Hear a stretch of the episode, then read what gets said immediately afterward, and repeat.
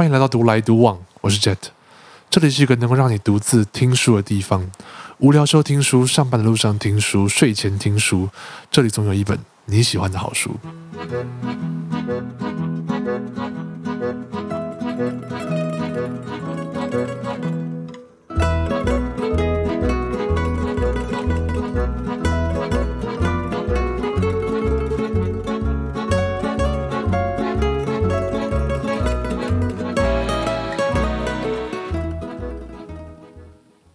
这一集内容，我想要为大家介绍一本有关于幸福的书籍。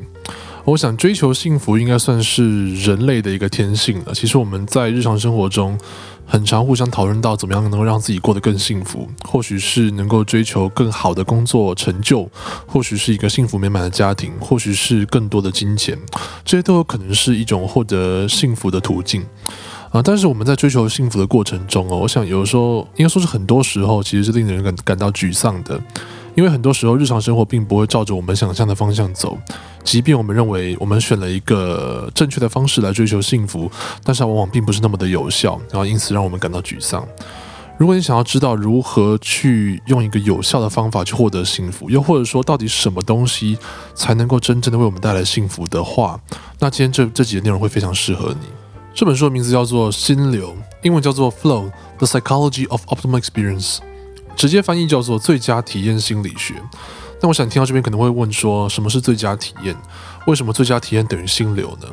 在这本书里面的定义哦，最佳体验的意思是在一个短暂或持续的一段时间内，感受到自己对于生命的掌控感提升，并且感到心旷神怡，暂时忽略身旁的时间跟杂念，而这就是最佳体验，或者说是这就是所谓的心流。你可能听到这边会觉得说，哎，怎么越听越不懂到底什么是心流啊？这一整串的话听起来好像非常的玄学，然后讲完好像也没有听懂什么东西。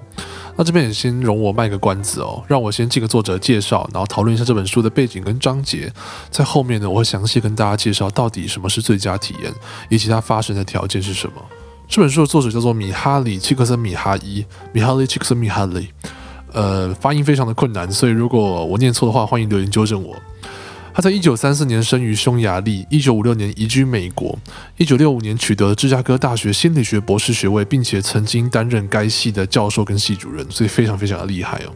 现在他是加州克莱蒙研究大学杜拉克管理学院的心理学系以及管理学系的教授。他为美国的各大报章杂志都写过非常非常多关于正向心理学的文章，并且当然他这最核心的研究也是最广为称道研究，就是他发现并且定义了。心流这个东西，也就是他详细解析了人类如何掌控自己的人生、掌控幸福，跟掌控自己内心的世界，也就是我们今天要介绍最主要的内容。这本书的章节大概是这样子的：第一章我们大概会聊一聊什么东西是幸福，我们会要如何去诠释幸福这件事情；第二章也就是如何去解析我们自己的意识，就像把我们脑子大概剖开来看一看、读一读，到底我们脑子平常都在发生什么事情，而意识是什么。第三章就是说，所谓的乐趣跟我们向往的生活品质到底是什么样的一个情境。而在第四章的时候，我们会详细的讨论到心流到底要怎么样去发生，它发生的条件是什么。最后帮大家做一个总结，讨论到心流在各个情境下发生的一些效果，以及对我们来说为什么心流这么的重要。希望你们会喜欢今天的内容。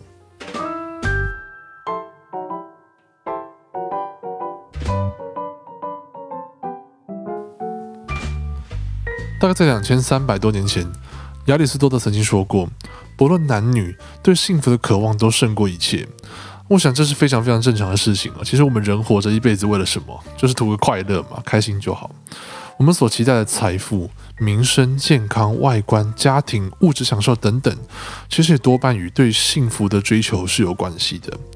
但是啊，其实幸福到底是怎么样获得的呢？怎么样才能够算是真正的幸福呢？我们可以自己仔细想一想。是那些美食吗？还是名车名表？还是房子？又或者是更好的生活环境呢？其实，当我们讨论到幸福这个话题的时候啊，当然我们可能有很多很多不同的想象，但是对于物质这个点来说，我想是很多人都会有共识，都会觉得说，其实我只要过得更好，我能开更好的车子，能有更好的房子住，我每天想吃更好的东西，或者是我想要买什么就买什么的时候，通常就会跟我们想象中的幸福是直接连接在一起的。但是啊，当我们获得这些我们曾经想要或是梦寐以求的东西的时候，我们难道真的有比较幸福吗？诶，其实这本书就给我们一个这样子的一个统计哦，在美国啊，一九六零年到一九八六年。在物质上跟所谓的经济发展上面，在进步了非常非常的多，但是啊，在暴力犯罪、强奸、抢劫等犯罪事件呢，其实在这个时间段里面也增加了三倍以上。而且不只是犯罪事件，其实离婚率增加了四倍，而且精神疾病也增加了四倍以上。这个时候你可能就会想说：，诶，奇怪了，为什么一九六零年到一九八六年，明明物质正呃进步的非常多，人们应该要因为物质进步了很多而过得更加快乐才对？为什么几乎每一个指标都显示了美国的社会过得更加的混乱，更加的不开心呢？而且为何物质成长，它都有车开，都有手机用？甚至我们有了网络，然后我们想要去哪里旅行，想要查什么资料，都是轻而易举。我们如果坐在家里面想要刷刷费啊，其实只要用 Uber 一点个餐，诶，十分钟、二十分钟内就送过来了。在物质的享受上面，我们比五十年前甚至一百年前的人都还要优渥了，可以说是成千上万倍。对他们来说，这可能是他们永远都想象不到的何等的享受。但是啊，在现在来说，到底为什么明明物质进步了这么多，我们的快乐感、我们的幸福感却往往并没有随之提升？而在刚才所提到的犯罪率、离婚率，甚至其他不良事件的发生率都更加的提高呢？我想这间接也就证明了哦。幸福感可能并不是完全直接的跟物质是连接在一起的。诶，不要误会我意思哦。其实我个人是非常相信物质能够带给我们一定程度的快乐跟幸福的。但是幸福的定义啊，可能就不是真的像我们想的这么简单。它可能还有一些别的元素存在。这边举别的例子可能会更加的生动。大家可以回想一下自己小时候，小时候你可能会觉得说，诶，只要能够比旁边的同学多吃一块巧克力，你就会很爽。如果能够一直去玩游戏，那就更爽。诶，但是长大之后你会发现呢，玩游戏开心归开心，可能下班的时候玩个游戏，我诶，其实真的是蛮开心的。但是当你一整个周末都在玩游戏，你过一段时间之后，你就会发现这件事情给你带来的幸福感跟开心的感觉就会越来越少，越来越空虚。如果十八岁的时候，你可能会觉得说，诶，我如果能够开着出去，开着车子出去，然后比如说带女朋友开车开车出去，我就是人生的胜利组，我非常的开心。但当你真的学会开车，你拥有车子的时候，你就会发现说，诶，这件事情好像。也没什么，也就不过如此。以我自己本身的例子来说，曾经我就想过啊，如果能够考上我心中理想的高中或大学的时候啊，这就是我人生最大的快乐了，这我一生的追求。但当我真的考上，我就会发现啊，其实那些名校带来的光环，对我来说，诶，真的是诶蛮爽的，爽了一下子。但其实之后我就渐渐发现，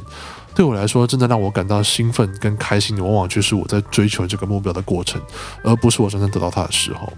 这边也就连接到这一本书最重要的一个概念，就叫做最优体验，也是我们这本书的书名的一个副标题。所谓最优体验，通常在描述说，当我们人类。在非常认真跟集中专注力想要完成一件事情的时候，在某个时间点，我们可能会突然感受自己像是一个生命的主宰，能够掌控自己的身体，掌控自己的呼吸跟意识，并且感觉到无比的快乐。通常呢，伴随而之的是，我们对于旁边时间的一些流动的感受会渐渐的降低。我们不知道到底时间过了多久，但是我们却非常专注于我们现在手上正在做的事情，而感到非常非常的开心跟快乐。这本书啊，去做了非常多的实验跟访问哦，去确认说到底是什么样叫做我们生命中最美好的时刻。而在实验的最后啊，我们就发现说，其实有非常多人认为生命中最美好的时刻就是刚才所说的最优体验。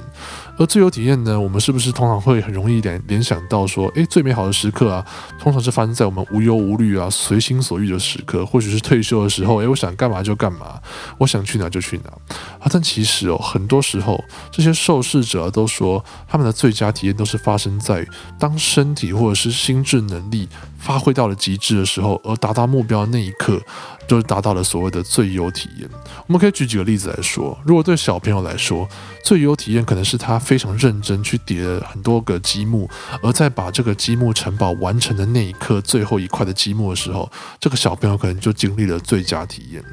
对于一个或许是职考生来说，当职考生努力了一整年，写了成千上万道题目，改了成千上万字的错，然后转一次又一次、一次又一次的练习了之后，当他认真的完成大考的同时，他可能也同时经验了最优体验。而对游泳选手来说，可能就更加简单一点。我不是说它很简单达成，我是说它的概念上更加简单。就是游泳选手他不停的锻炼自己每一个身体的肌肉跟步骤，他就是在拼尽全力创下纪录的那一刻。或许这纪录只是零点一秒，但当他创下纪录的时候，他会感觉到非常非常的开心。而这可能也是所谓的最优体验。对我自己来说，我其实听看书看到这边的时候啊，我就想象到了，呃，对我来说，我的第一个最有体验，可能是我很小的时候，我记得好像是小学五年级还是六年级的时候吧。那个时候啊，我还记得我爸妈帮我买了一个地球仪的拼图，三 D 的地球仪拼图。那个时候我看到这个拼图啊，然后我就想说，诶，我其实没有玩过拼图，第一次玩，我觉得很有趣。那我也其实也不知道这世界上每一块地地球应该要长什么样子，我就在那边边想，然后呃在那边看我们家的那种平面的地图，一块一块的拼，一块一块的拼。我记得好像从下午两三点就拼到了凌晨大概四点左右，我终于把这一颗地球仪拼完了。我完全不知道我花了这么久的时间，也完全不知道我已经错过了晚餐时间，然后已经错过了我的睡眠时间。我心中所想。就是我要赶快把这一颗地球仪拼好，因为我想要看到它完整的样子。当我拼完那一刻，我真的很实际的感受到了一种通体舒畅的一种快乐的感觉。这个时候看完这本书啊，回想一下，才觉得，诶，原来那个时候可能我就是经历到了最佳体验，也就是一个心流的境界。正在听这集 podcast 的朋友们，不知道你是不是也经历过这样子的一个体验呢？啊，我相信大部分的你们应该是有的哦。很有可能是你在完成某一个编曲的同时，很有可能是你在看星星的时候，很有可能是你在完成了一整个专案的时候。其实，在各个时候，只要我们认真的投入，我们都很有可能在完成我们目标的同时，而达到了心流的境界。尽管当下，当我们在完成这个目标的时候，我们可能感觉到了身体非常的疲惫，然后精神消耗非常的大，但是啊，其实进入心流的境界，或者说是掌握生命，从来都不是一件容易的事情。心流在某种情况下，其实是一种意识的展现。他还描述说，有在某一个时间段里面，我们因为意识的高度集中，而让我们的做事效率大幅的提高，然后进而忽略了周遭的时间跟杂念。既然说心流是意识的一种的话，当我们讨论到如何进入心流，或者说是如何呃获得心流的好处的时候，我们就要先从它的基础解析意识这件事情开始。每一个人对于意识的定义其实是不尽相同的。以这本书来说，意识的功用是将外在资讯提供给个体，让个体进行评估之后做出相对应的反应。也就是说，快乐啊、难过啊，或者说任何的情绪，其实啊，它都是受到意识所影响的。我们做任何的事情，也是受到意识的影响，决定了之后，我们再去做下一步的行为。对我来说，意识的东西其实就跟注意力是非常相似，或者说是几乎是一模一样的。有的时候我们能够去高度的集中专注在一件事情上面，有的时候我们的精神却非常的发散。而当我们高度集中的时候，我们又能够持续不断的跟这个世界互动，从我们专注于做的事情上面获取我们想要的资讯，然后做出相对应的行动。而在这本书的定义来说，其实掌控了意识或者说掌控了注意力，就等于是一种效率的表现。我们举个例子哦，当我们开车的时候，我们仅我们如果只是想要做一个非常简单的动作，就是我们切换一下车道，我们要。做的事情其实非常的多，我们同时要踩着油门往前进，或者说我们可能要去控制刹车。这个时候我们可能要我转转头去看一下我们的后照镜啊，看一下旁边车子的方向灯，看一下前面的号志，前后来车的距离是多少等等的。我们同时必须要去注意到非常非常多的资讯，才可以完成一个非常简单的动作，就是变换车道。而啊，当我们套用这件事情到意识上面的时候，掌控意识的人能够去避免我们的意识四散，而是我们能够去聚焦我们的意识，同时去注意到我们非常想要去注意的事情，然后持续的跟这个世界做互动。那当我们讨论到了集中精神或者说是集中意识的重要性，那到底什么东西会去破坏这样子的意识呢？这个东西也就是我们在这本书里面也同时讨论到一个很重要的东西，它就叫做精神伤。伤这个字呢，是左边一个火字部，右边一个商人的商。你可能在你高中课本看过，那如果你忘记的话，我这边也做个解释哦。所谓伤指啊，是物理学里面的一种。呃，量值，它在描述的是一个空间里面的混乱程度，所以我们也可以把它叫做是乱度。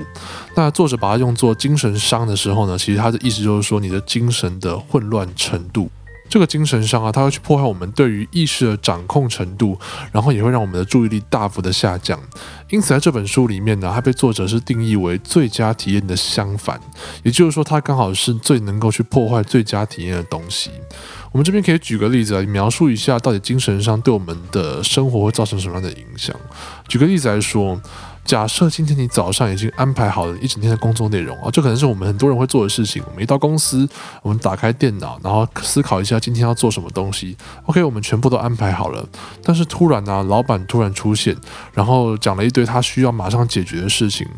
或许那些事情对于老板来说非常的重要，对你来说可能却不是那么的重要。但是因为老板的要求，因此你必须要去马上完成这些事情。当你完成到一半，你会发现你有可能跟你的另一半突然吵架了，可能不知道是因为什么原因。你可能晚上决定晚上谁要去买菜，谁要去倒垃圾。OK，你们边吵边想着吵架的事情，然后你又边想着老板催促你赶快完成你该完成的事情。接着他突然播到呃电脑突然播到了一首你没有听过的音乐，这个时候你可能已经心烦意乱了。然后你打到一半的文件却突然忘记了存档，电脑又突然自动关机了，等等。这些一个接着一个的例子，它都在不停的为我们的生活加入了精神伤，也就是加入我们的思考乱度。在最后啊，有可能你在这些东西呃不停的累积的情况之下，你就会接近崩溃，然后让导致你什么东西都完成不了，而你一整天的心情会非常非常的差。讲到这边，大家应该能够听出来，精神伤这个东西是我们应该要极力去避免的。它会大幅度的分散我们的注意力，而且降低我们对于生活的热情。而精神上的相反，其实就是最优体验。也就是说，精神上的相反就是等于心流。心流跟精神上完全不一样。心流能够将我们的注意力毫不保留的用在追求个人的目标上面，让我们的精神的脱序现象大幅的降低。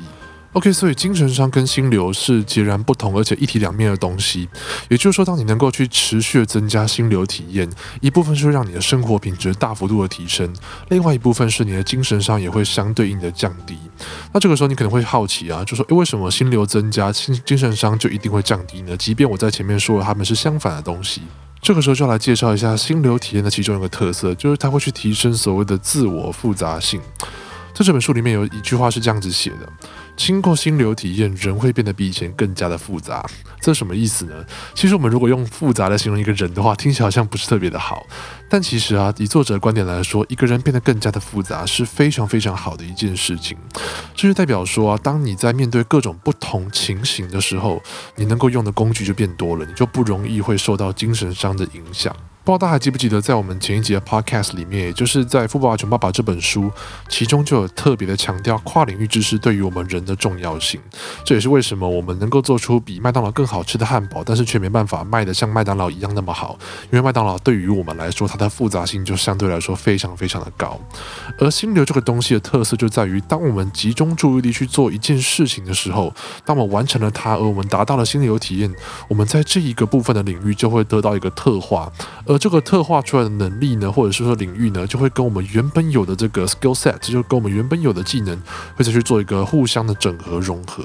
我们可以举个例子哦，如果说我们今天在下围棋好了。当我们想要透过下围棋去达到所谓的心流体验，也就是说，当我们在不停的钻研自己围棋的棋艺的时候，我们可能就要去不停的去思考说，诶，你要怎么样去布局？当对手有一个呃对手下了一步的时候，我们要怎么样去反制？或者说是当我们要怎么样去设一个陷阱，让对手自己跳进来？这些种种不同的可能性呢，就是我们再去达到所谓围棋心流体验的过程之一。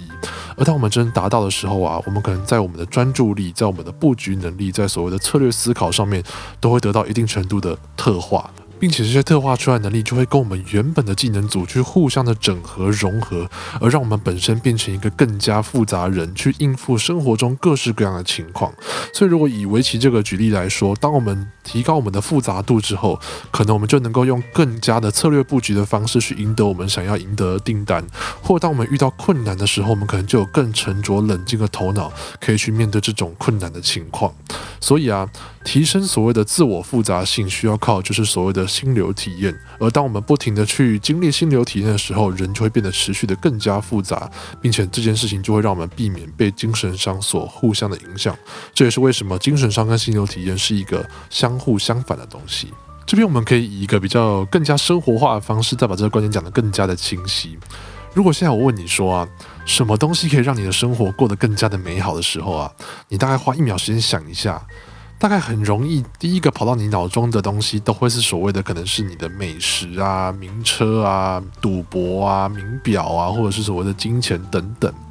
而这边就是想要跟大家去讲一个观念，就是所谓的享乐跟乐趣的区别。所谓的享乐，就是刚才我提到那些东西，所谓的美食、名车、名表、赌博、玩游戏等等，这些享乐啊，对于我们的生活品质其实是有非常非常重要的影响。它会让我们能够去抒发一部分的压力，能够让我们能过的确在短暂来说，让我们过得更加的开心。但其实这样子的享乐啊，以长久来说是无法带给人类幸福感的。也就是说，其实享乐其实只能只是能够带来恢复精神上所造成的负面影响。诶，当我们今天再去遇到了很多精神上，我今天啊工作过得很不开心，下班之后我们去按摩一下，下班之后我们去吃个好吃的，这个的确能够带带来所谓的去抵消这些负精神上给我们的负面影响，但其实它并不能够去增加我们所谓的复人我们这个人的复杂度，也没办法去提高我们的幸福感。那什么东西可以去提高我们的幸福感呢？诶，这个东西就是我们刚才所提到的乐趣。乐趣这个东西跟享乐不太一样。它呢，不只是用来满足我们所谓的欲望跟需求，它可更可以用来去提供我们一些超乎原本计划的一些感受。举个例子，今天我们可能只是想要去跟朋友打一场势均力敌的网球赛，这网球赛的过程中啊，我们就想运动一下就好。诶，但是我们其实，在打的过程中，由于我们跟对手的实力非常的相近，我很想赢下这场比赛，所以我会用到我身上的每一块肌肉，我会提高我的专注能力，而因此啊，我这个人的复杂度就会因为有经历了心流之后得到了提高。今天当我读了一本有趣的书，这本书读的过程，我可能只想要看看故事，我可能只是想要看看呃作者所提供的观念。但当我能够去提高我的注意力，专注的读完这本书的时候，诶，我这个人的复杂度也会去提高，也就是它提供了我们超乎原本计划的一些感受。这个时候啊，这个东西就是所谓的乐趣，它不只是纯粹的开心而已，它也不只是纯粹的去降低精神伤，它是能够去提升我们的复杂度的。乐趣这个东西发生的频繁程度最高的时候，其实是我们小时候。小时候啊，我们不管看到什么东西，都会把它抓过来捏一捏、咬一咬，感受它到底是不是好吃的，它是软的、硬的。我们都是非常全神贯注、很有乐趣的去做这些事情。因此，其实小 baby 在长大的过程中是不停的、不停的在提高所谓的复杂度的。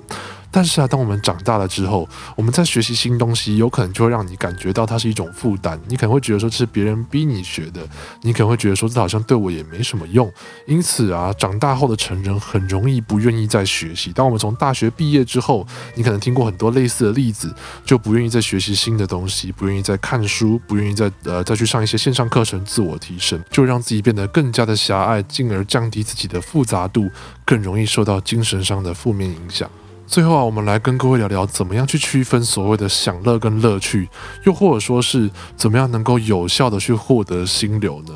其实获得心流大概会有两个最主要的方法跟元素。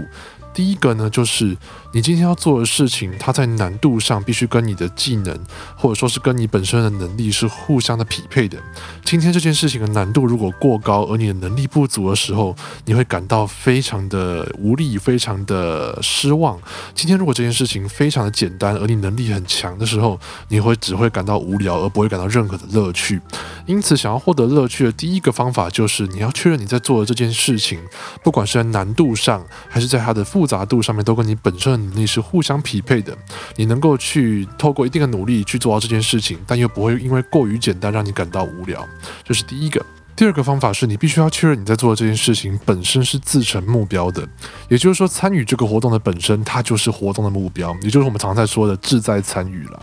其实我们这边就可以用一个很简单的例子去思考一下。为什么这么多人喜欢跑马拉松呢？难道每一个跑马拉松的人都是一定要得到最后的第一名，他才会是开心的吗？其实并不是这样子哦。大部分跑马拉松的人呢，都是在享受中间那种征服自己意志力、征服自己想要休息的那种心的感觉。而即便最后没有得到任何的名次，其实只要能够跑完全程马拉松，通常这些人就是非常开心，并且能够去经历到所谓的心流体验。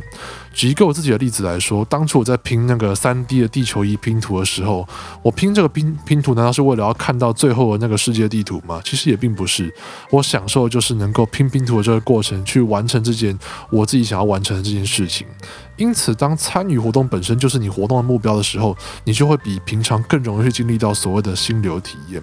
以《富爸爸穷爸爸》为例哦，就是我们上一集的 Podcast 讲到的，如果说你为了工作得到的这个钱。才去努力的话，往往你就不会经历任何的心流，你反而会觉得工作很疲累、很辛苦。但是如果你是享受工作，在做工作的这个过程中，而享受做工作得到的这个技能的话，诶，其实工作对你来说就很有可能是一个能够让你获得心流体验的事情。总结一下，要获得心流有两个条件，第一个就是你必须要确认这件事情的难度跟你的能力是互相匹配的；第二个部分就是你必须要确认你在做这件事情本身，你参与它就是你的目标，而不是为了你在完成这件事情之后要达到一个很明确的这个目标。而在各种情境之下，其实我们都是很有机会能够去获得心流的。不管是在阅读的时候，在工作的时候，甚至在运动的时候，只要能够我们能够去掌握刚才所提到的那几个关键点来说，就很有机会能够去带我们进入到心流体验里面，进而增加我们的复杂度，降低精神伤。OK，那到这边为止，其实这本书的内容差不多就结束了。其实《心流》这本书对我来说，它并不是一个非常明确的工具书，也就是说，它并不是直接告诉我要如何获得幸福，要如何做得比别人更好。对我来说，它最大的价值是它让我知道了心流这个东西。也就是说，当我看完这本书之后，我才知道，诶，原来我那个时候在拼地球仪，我那么快乐是因为心流。诶，原来我那个时候在看一些书籍，我那么的快乐是因为我经历了最佳的体验。诶，有的时候我在做了一个非常难的 case，当我完成它。他的时候，我感到非常的开心。其实并不是平白无故的，而是因为我经历了心流体验。当我知道这件事情，我在未来去复制它，去进而提高我本身的复杂性的可能，就更加的提高了很多。谢谢你收听今天的独来独往，我是 Jet。如果你喜欢我分享的内容的话，欢迎帮我留个五星好评，并将这个 Podcast 频道分享给你身边所有的亲朋好友，让他们一起来听。我会持续精选我认为对大家有所帮助的书籍，在你需要的时候说给你听。我们下次见。